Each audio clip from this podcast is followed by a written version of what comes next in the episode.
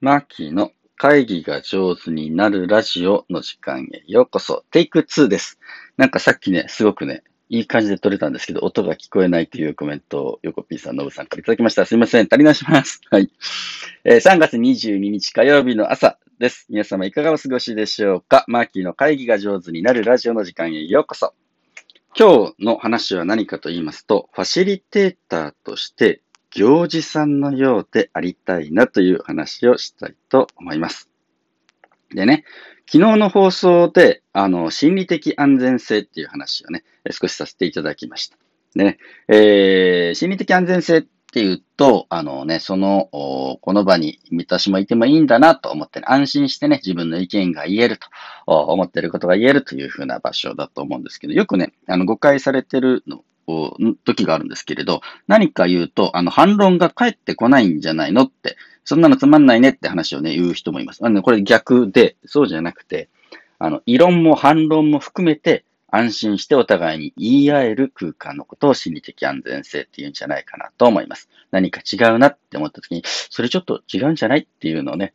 ちゃんと言える。すごく大事だなと。ちゃんと言えるためにも、あの、ビクビクしないで、安心してね、相手にいろんなことを言けたり、聞けたりすると。言えたり聞けたりするような関係のことを心理的安全性というふうにしています。何か、ちょっとこの人と意見交換で、えー、ちょっと、ま、真っ向からね、違う意見なんだけれど、ちゃんとこれちょっと意見交換しないとな、というふうに思ったときに、ちゃんとぶつかれる、ぶつかり合えるっていうふうなのが心理的安全性なんじゃないかなと思っています。で、そこで、あの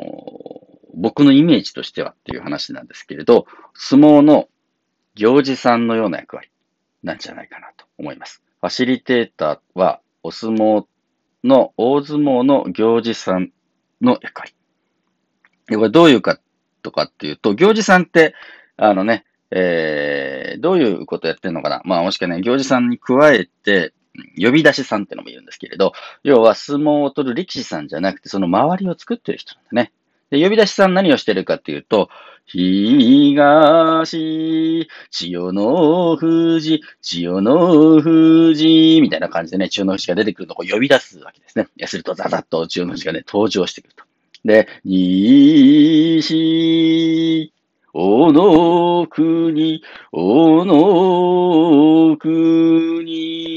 感じで、もう片方からですね、もっと体の大きい、もう強い横綱の大野国さんというのが出てくる。うわーというふうな感じで、始まるぞ、みたいな感じの、まあ、状況を作るんだね。で、えー両者が上がってくる相撲を取る。実はね、その前にやってることっていうのがあって、あの、よくね、大相撲、NHK の大相撲中継とか、よかったら見てほしいんですけれど、ほうきで吐いてるんですね。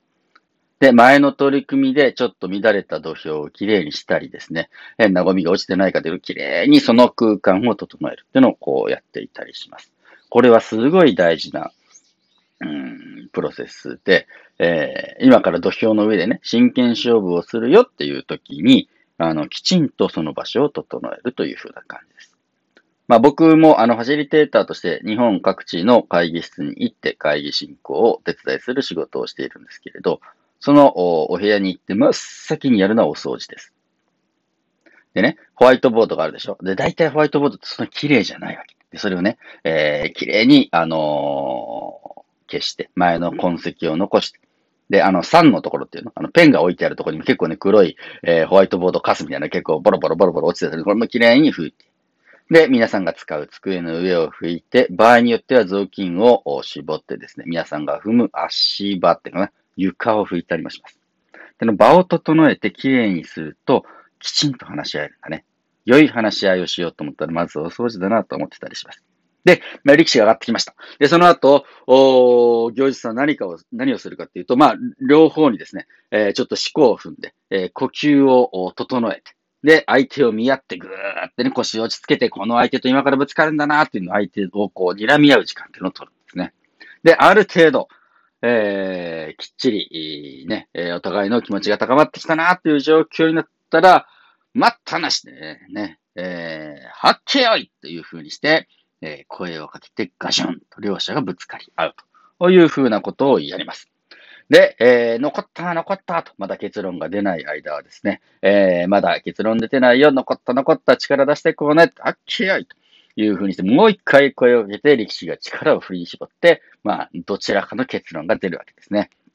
で、まあ、あの、相撲だとね、A さんが勝った、B さんが勝った、どっちかなんですけれど、まあ、会議の場合はちょっといろんな結論はもちろん出るんですけど、おでも出た結論に対してバッと軍配を上げて、え西の歴史が勝ったのか、左の歴史が勝ったのかということを皆様にお知らせをすると。で、会議の結論を確認するということを、えー、行司さんはやってるんじゃないのかなというふうにして思います。で、これ面白いなと思っていて、行司さんの仕事ってのは、力士と力士がちゃんとぶつかり合える安心してぶつかり合える真剣勝負ができる状況を作ってるんじゃないのかなというふうにして思っていて、僕もファシリテーターとして、えー、参加者と参加者が安心してね、ちゃんとぶつかり合える真剣勝負ができる場作りをしたいなというふうにして思っています。でね、これはですね、あのー、何回かしかないんですけれど、あの長い勝負になることがね、相撲でも。普通相撲ってもうもう10秒、20秒で割ったりも長くても1分とかだったんですけど、もう2分、3分とかかるような大相撲、長い相撲になる時もあります。で、両者の力が拮抗して、土俵の上でガシッと、ね、お互いの回しをこう持ち合ってね、動けなくなる時ってあるんです。するとですね、行司さんは、これこれ以上動けないかなという風なところまで来ると、水入りっていうのをするとね、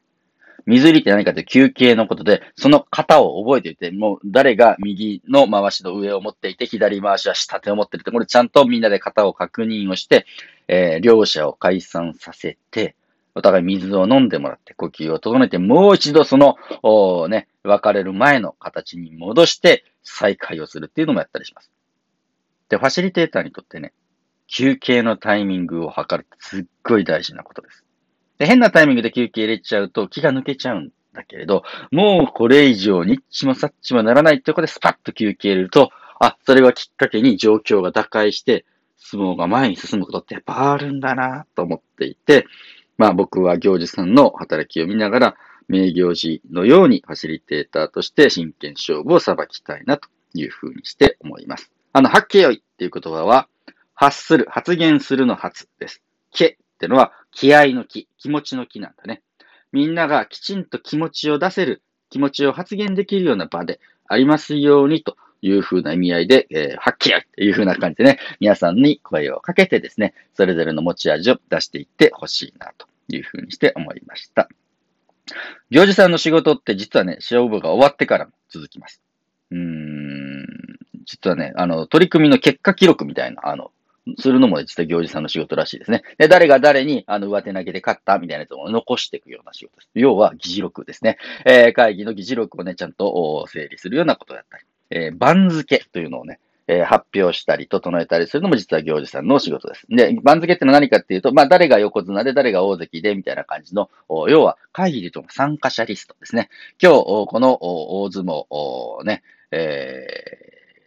春場所春場所に、こう、誰が参加しているのかというのをちゃんとリストアップするというの非常に大事な作業もしております。えこういう、まあ、力士ばかり注目されるかもしれませんけれど、えー、行司さんとかね、呼び出しさんという、この真剣勝負ができる土台を作る人たちがいてこそ、大相撲って楽しめるんだな、というふうにして思っていて、そういう場作りを僕も目指していきたいなというお話でありました。すいません。朝からね、熱の入った、しかもテイク2で、最後まで聞いていただいてありがとうございます。マーキーの会議が上手になるラジオでは、えー、毎朝10分、1テーマ10分で会議が上手になるコツを皆様にお届けしております。もしよかったら皆様フォロー、えー、並びにコメントですね、えー、SNS 等でのシェア、気に入ったエピソードがあればお友達にご紹介などいただけると嬉しいです。それでは皆様、良い一日をお過ごしください。ファシリテーターのマーキーでした。